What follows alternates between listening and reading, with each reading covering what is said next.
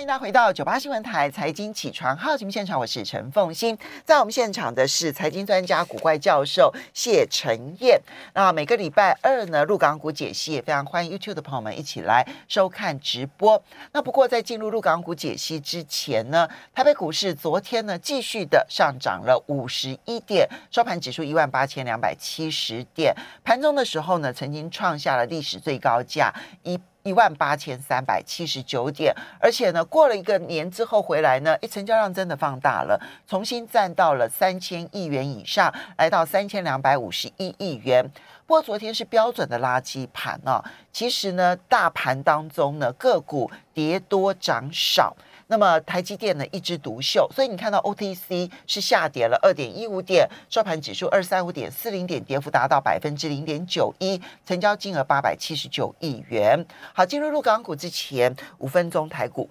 好，呃，我们在呃新跨新年之前也跟大家分享，我说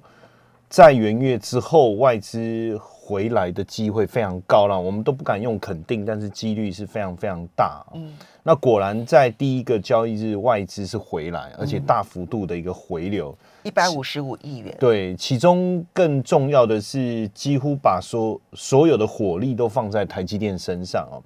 那他当然，刚才凤英姐也讲到，就是昨天很明显，就是因为台积电。大概贡献的台股应该是一百三十点左右但是昨天台股是小小涨五十点，所以反而其他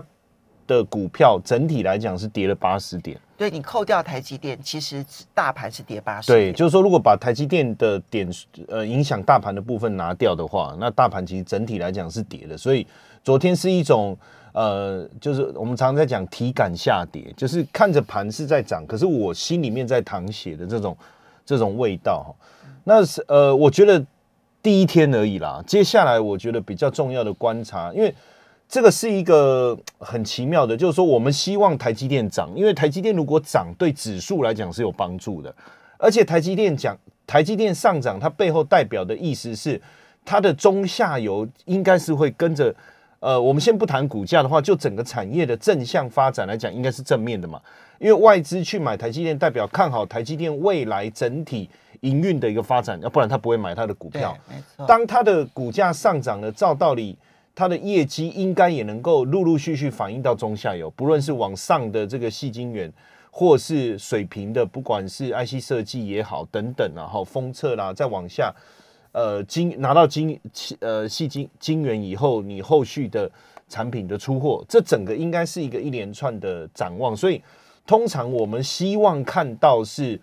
呃台积电股价的上涨哈，但是我们又不希望看到当台资金全部集中在台积电的时候产生的排挤效应效果，也就是它会挤压到其他。个股的一个表现，因为我所有的钱都跑去买台积电了，嗯，那我自然而然，我我其他的股票我就不买了，那不买的结果当然就挤压。但我希望说这几天这个情况可以缓解了，缓解的意思就是说，呃，台积电的股价大涨以后，然后大家也认同整个呃半导体产业的一个发展，所以资金也开始回流到其他的呃中小型的电子股，那这样对台股来讲会更为健康，而且更为正面。那当然，我也希望说，呃，外资回流也不是一天呐，因为呃，我们从呃，对，每次跨一年度，呃，二零二一年、二零二二年，我讲直接讲年份好，因为搞每次要讲今年，想不对不对，应该是去年。就二零二一跟二零二零这两年，其实外资每年平均卖超五千亿啊。对啊。那在这样的情况下，过去这两年卖超了九九九千多亿。对。呃，我们没有，我不敢保证说今年它会大买超。可是我觉得至少以目前从呃，因为十二月的会议纪要出的记录也出来了嘛，就联总会的会议纪要记录也出来了。目前看起来，我觉得至少到三月这这这一小段期间呐。我觉得台股应该是蛮蛮相对安全，而且有吸引力啦，所以我预期应该外资还这这在这一段时间应该还是会回来。只是我我特别提醒大家，就是说大概这个这个到一月十九号嘛，哈，因为第三个星期三开始期结算，所以大概到一月十九号，我觉得这段时间应该都还不错啦。嗯，所以你先从外资的角度来看，你认为至少在这一次的台子期结算之前，外资应该都是放在呃抗呃站在多方。对那关键只是在于说，它会不会只拉台积电？对啊，这一点呢，其实是市场一个悬念，对不对？哈，对，对那所以那这样说起来的话，就是外资全值概念可能在上半个月会比较强哦。对，因为呃，投信在这一段时间，我觉得他努力积极操作的意愿会比较低啦，嗯哦，会比较低，因为现在就是挑挑卡亮追秋，就等着领年终而已嘛。现在干嘛还要跟自己过不去？然后再来就过年呢，那对外资来讲，因为他对他来讲，他是一个新工作的开始，不太一样。投你觉得心投信跟外资心态不同？会心态不同，对，因为以前我都带过，所以我 我很清楚，这个时候内资是有点摆烂了，会呃，不是这样讲啊，不好意思啊，他会稍微松懈一点，内资会稍微的观望，然后呢等待，对不对？有时候用词蛮重要，然后 外资这个时候反而会比较积极，所以我我觉得现阶段大的股票，嗯嗯，会比较明显，会比较明显，所以会大优于小，对不对？哈。好，接下来我们就进入入港股了哈。那么昨天呢，台积电呢动了哈。其实台积电呢，在去年等于是盘整了将近九个月到十个月的时间哈。过年前的时候的台积电也很强，然后呢，一过完年之后，其实它就整理了相当长，大概在六百上下。那呃，台北股呃美呃这个入股的部分呢，其实也是如此。入股的部分呢，就全年来看的话，是的，还上涨，不过涨幅非常的小，只有涨了百分之四不到哈。那港股的部分呢不得了，那就是主要市场当中最弱势。哦好，对，那昨天结果一开盘，港股还跌，陆股昨天还继续休市，怎么来看待？呃，其实这几天我都在做全球股市的总整理了哈，嗯包含股市跟汇市哈，就是一整年下来，确实，呃，这这个这个 落差很大。我甚至我昨天整理一份资料要给另外一个节目的制作单位，国企股的气还打成生气的气，我打错了，你知道吗？然后说，哎、然后后来我才觉得，哎、好像真的蛮生气的哦，就是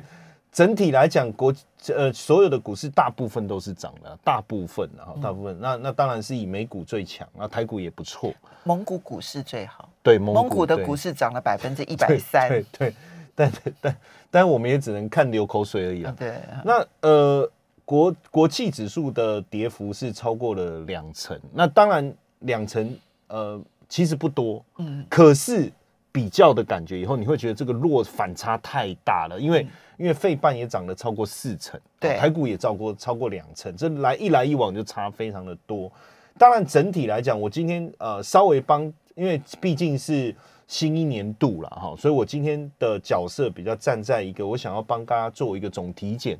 的一个思维哈，然后我觉得之后呃再来再来跟各细项我们再来讨论哦。就整个总体检来讲哦，呃，很奇怪，就是以内资为主的哈、表现都不错，就以大陆内资为主。比如说上证 B 整年度是，呃，因为我的我我现在的资料整年度是到到这个昨天了哈，我、就是我没有办法到就是是啊，那就是上个礼拜五啊，上个礼十二月三十一对号啊，对对好，然后哦，今天礼拜哦，对对对对对。对对，昨天已经是一月三号了，对对。对，然后呢，呃，上证 B 是最强的，那它涨了全年度涨了十五趴哈，嗯。然后深圳 B 嗯。也涨了五趴多，另外一个是中证五百涨了十三趴多，所以很明显，其实呃整年度来讲，其实大陆的股市不是没有在在动，而是说强弱的表现其实有很大的一个差别。其实你从中证五百很强，而平均下来只有百分之四不到，你就知道说大型股都没动。对，大型股都没动。那当然，呃，我们再把呃用 ETF 的方式来细分哦，上证五十的参考指数是跌了十趴，嗯，上证五十，哎，它是为什么？呃，我们很多人觉得说，哇，这个大陆股市表现不好，可是我我讲说，哎、奇怪，不会啊，很多股票很很涨得很凶，我等一下还会再讲哦。就整个指数来讲，就是因为上证五十的最大的全指股，它整体来讲还下跌，嗯哦，整体来讲还下跌。然后一八零是跌了五趴，所以越后面跌幅稍微越小一点哦。那沪深三百是跌六趴，是这样。然后呢，如果讲深圳的部分，我们就分深圳，呃，这个深一百跟深中小哦，那深一百是跌了三点八六。其实去年我们都跟大家讲说买小不买大哈，买小不买大。然后深一百的部分是涨了这个这个二点零八。嗯，我们整个盘点下来，其实就会发现，就是说，呃，整个二零二一年来讲哦，就是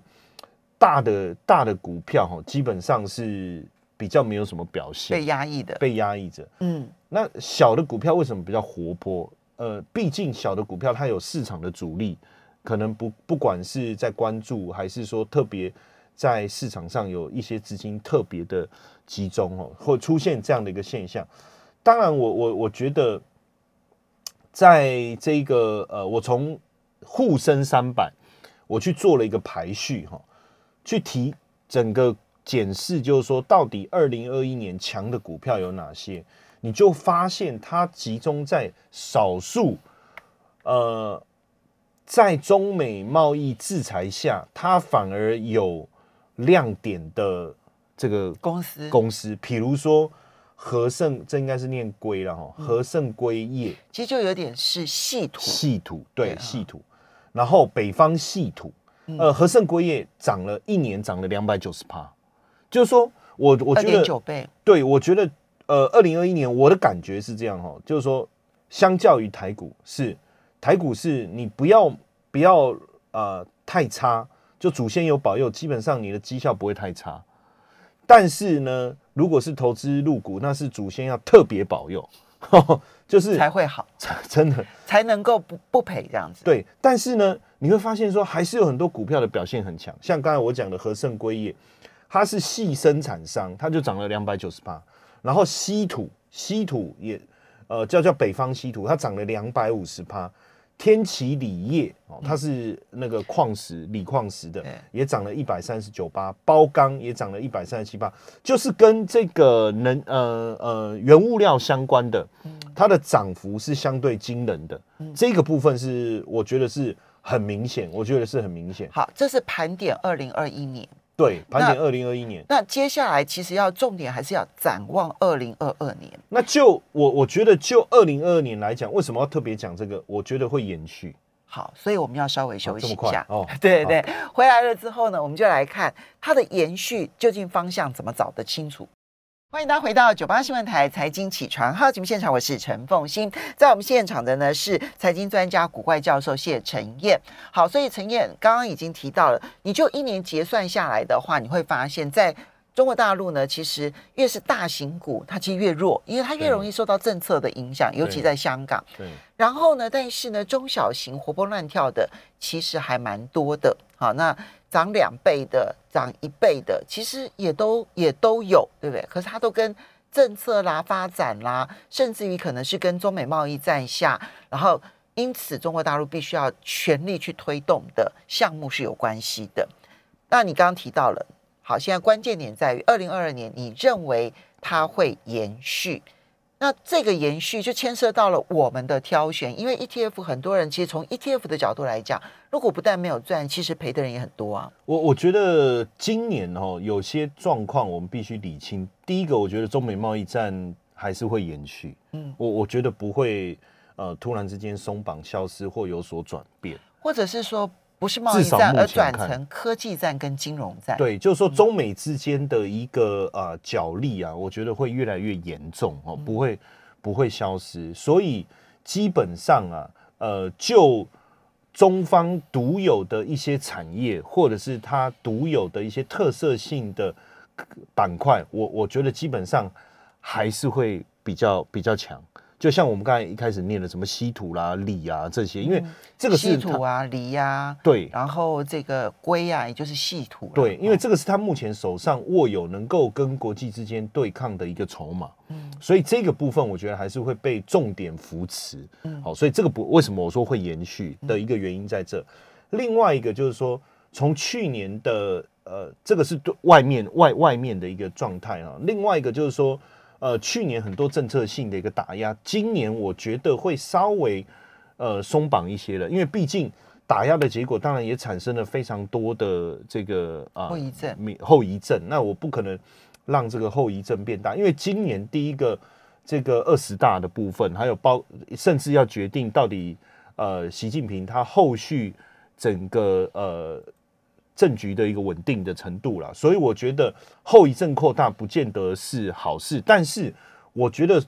这个部分虽然会缓解，但是它不会突然的逆转。嗯嗯，就是说，